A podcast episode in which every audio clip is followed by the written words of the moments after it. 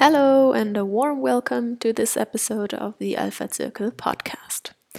In this episode, Albert Geiger discusses new possibilities in food production that have been developed in the innovation hotspots around the world with his international guests from Israel, the United States, and Ireland.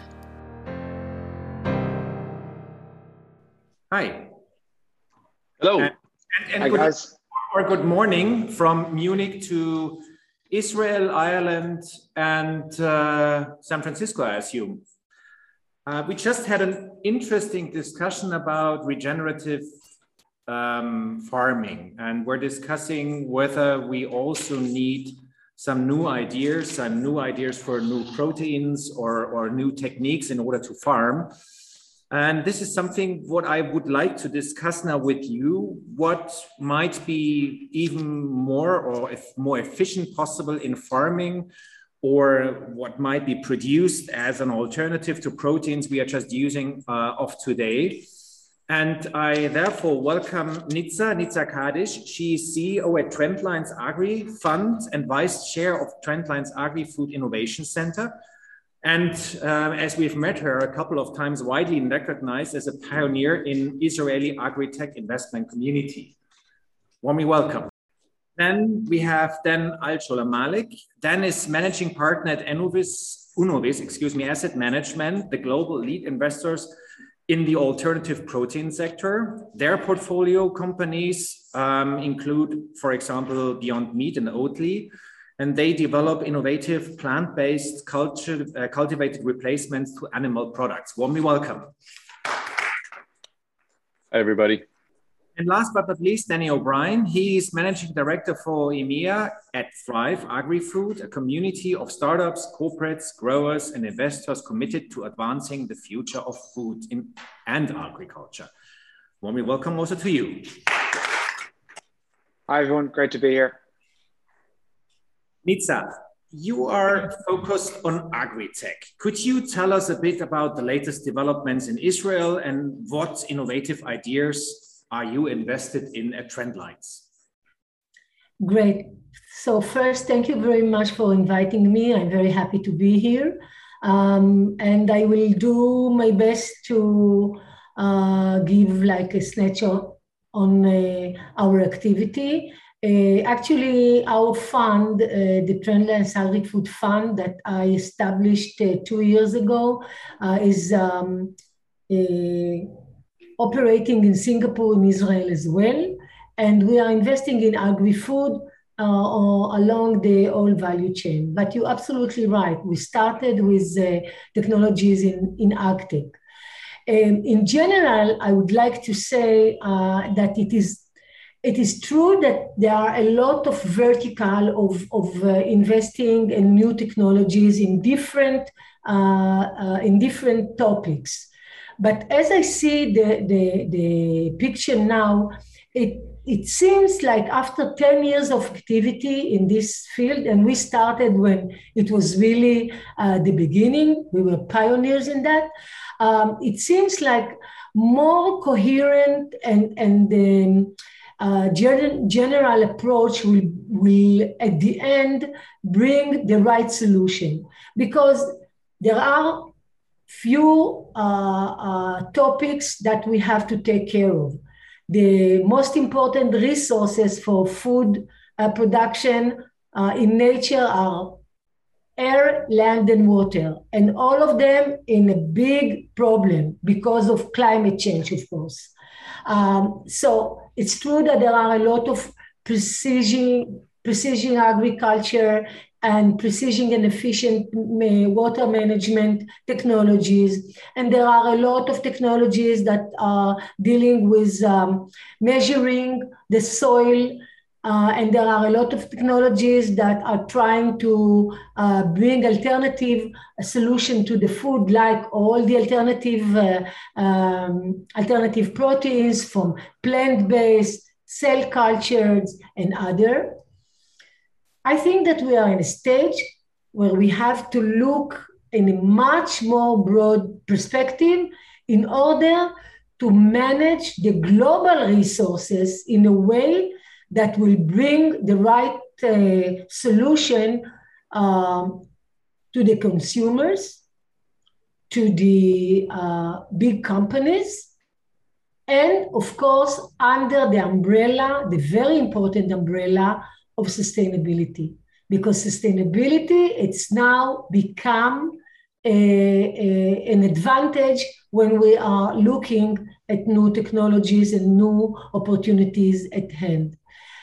Um, but I, I will mention a few uh, examples that we invested in the last uh, two years. So one of the companies uh, that we invested is Equinome. It is um, plant-based protein uh, substitute.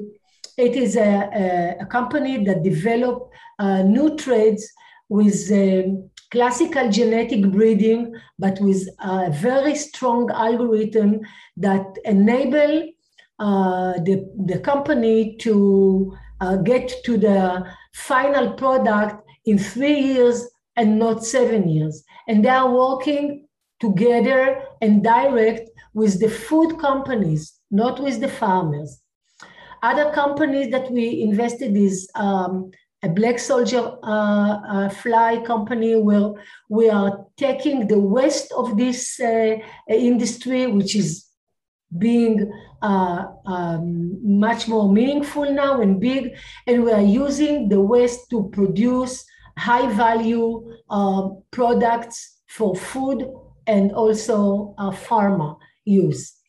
Um, another company that we are uh, very much involved is a vertical company, vertical growing uh, company. It's a company that uh, started at the US and now they are working from Israel and they have uh, the ability with AI uh, to manage all the parameters in the um, in the greenhouse. It's it is for home use and also for supermarkets.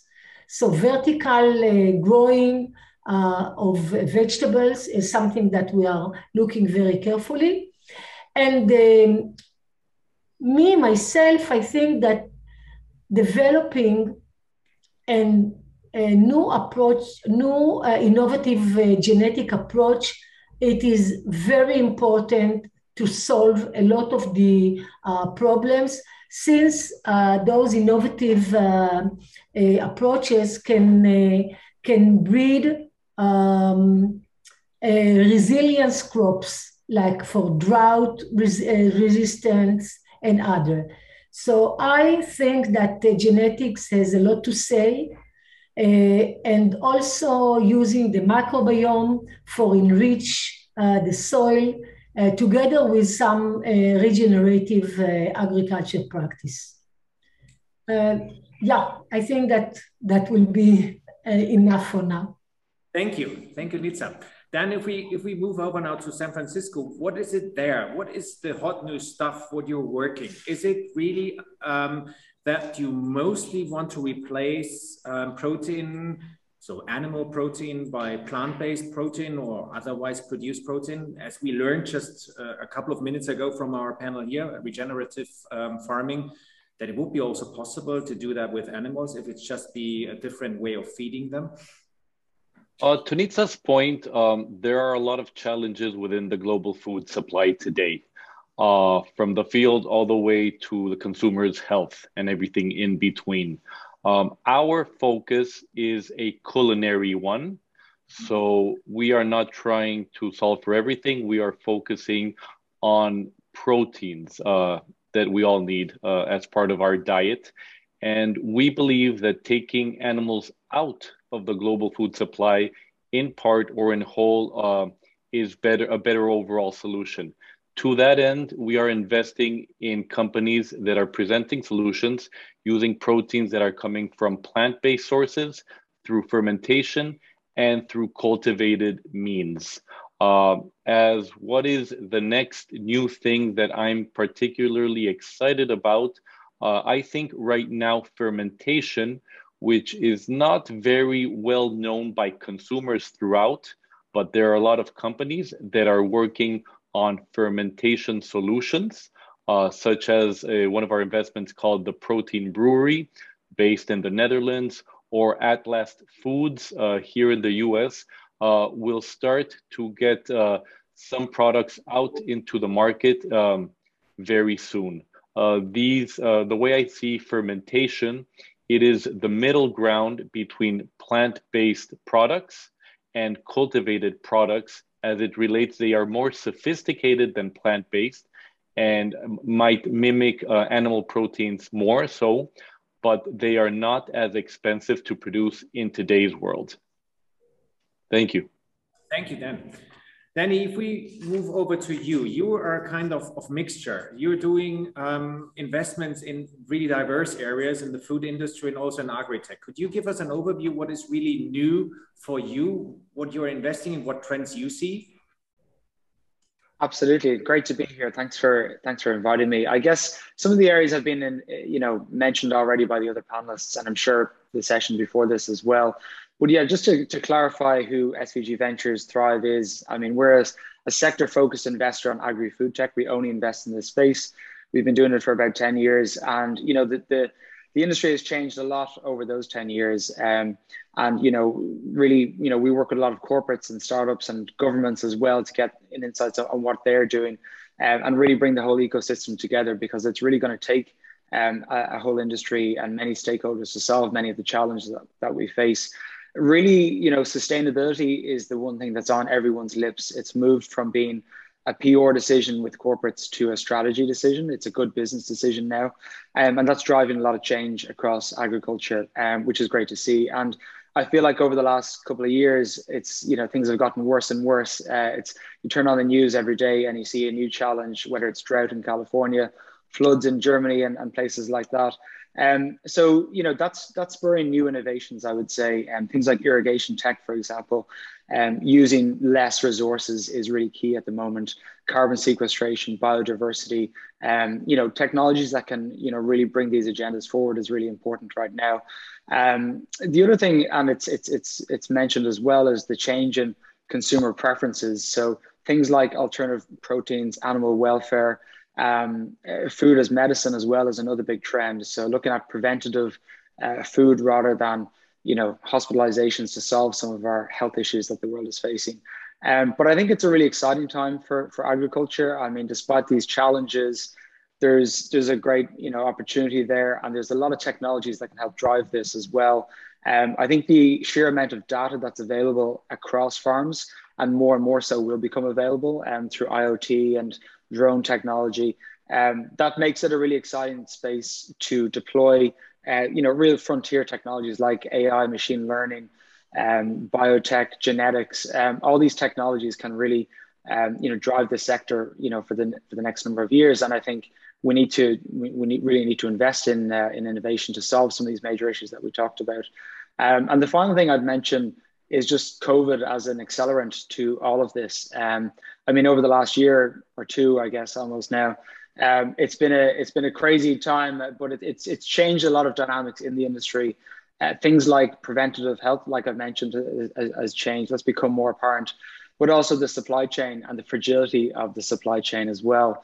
Um, so you know, supply chain resiliency is a key topic, and again, things like blockchain will will help um, in this regard. Um, the other thing is, and it's apparent in, in California at the moment, in many parts of the world, is labor shortages um, with the, the ability for people to move to, to harvest various crops that, that hasn't been uh, so easy over the last while. So that's actually given rise to, to a lot of a great opportunity, I would say, in robotics.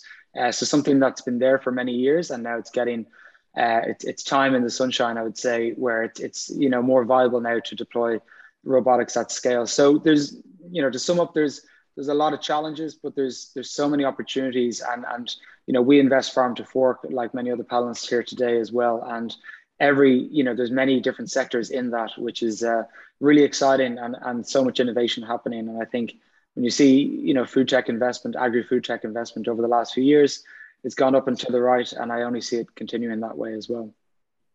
Thank you, Danny. Um, an open question to the panel. Um, how do you, how important is the German market for you and how advanced do you see Germany in these new topics? Is, is there a gap or is it, is it just as far as, as other regions as Israel, Singapore, or the US is? I'll field that first. Uh, we're very excited for Germany um, as both a market and a source of innovation.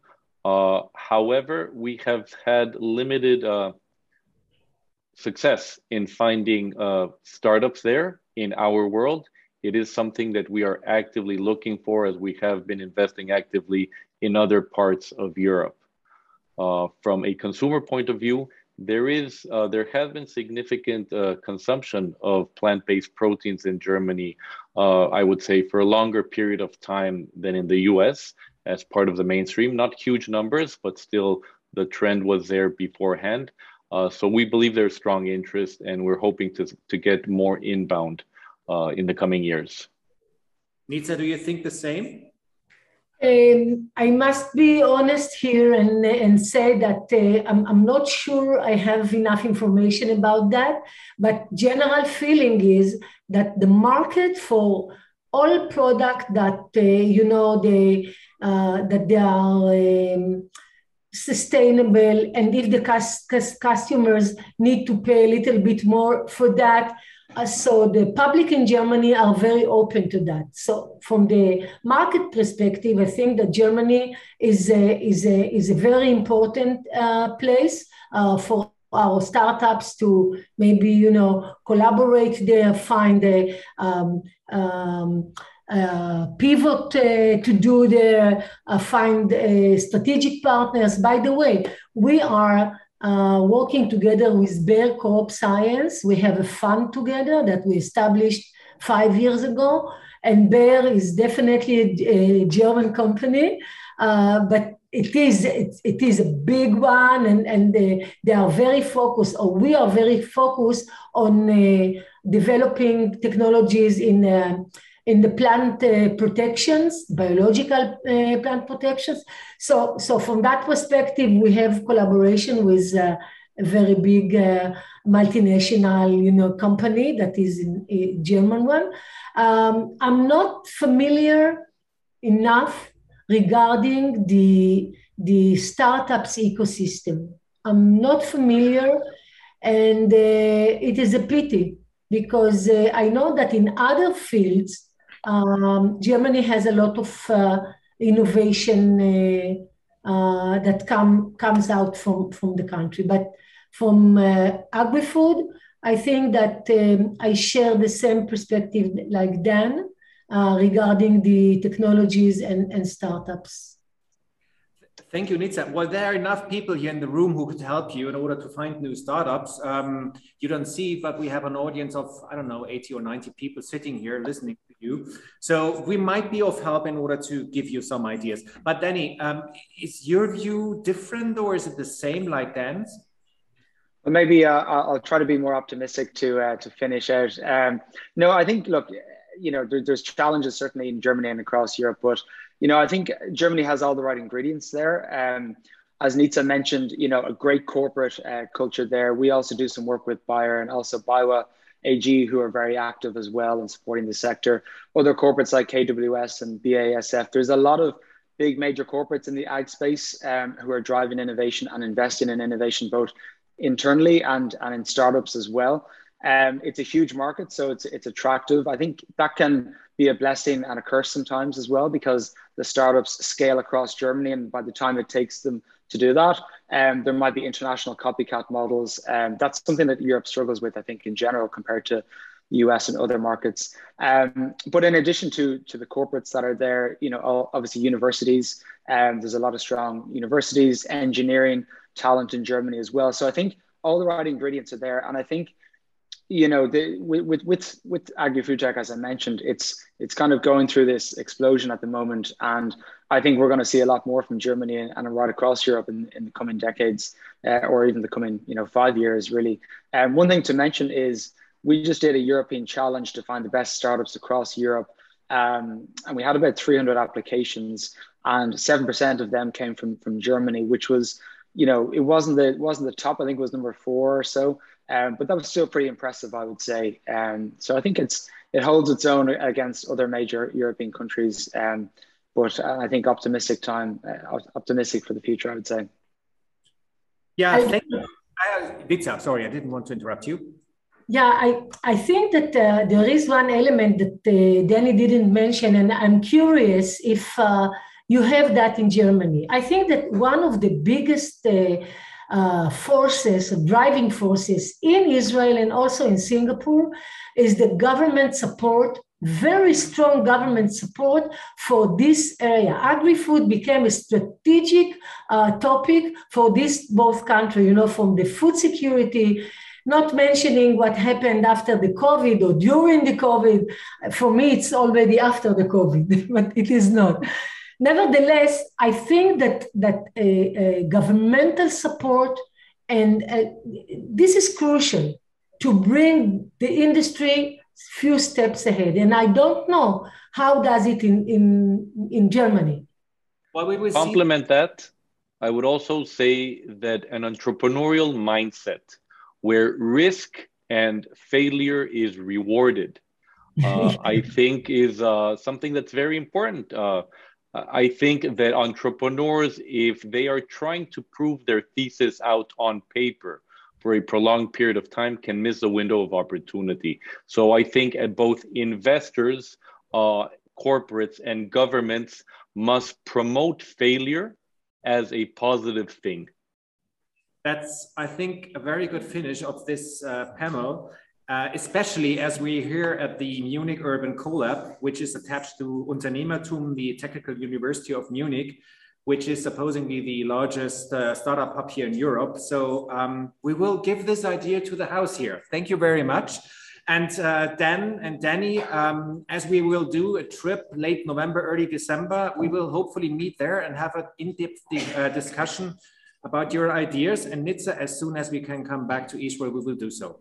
Thank you very much. Can't wait. Thank you very much. Thank Bye. you, everybody. Thank Bye. you, guys. Have a great night.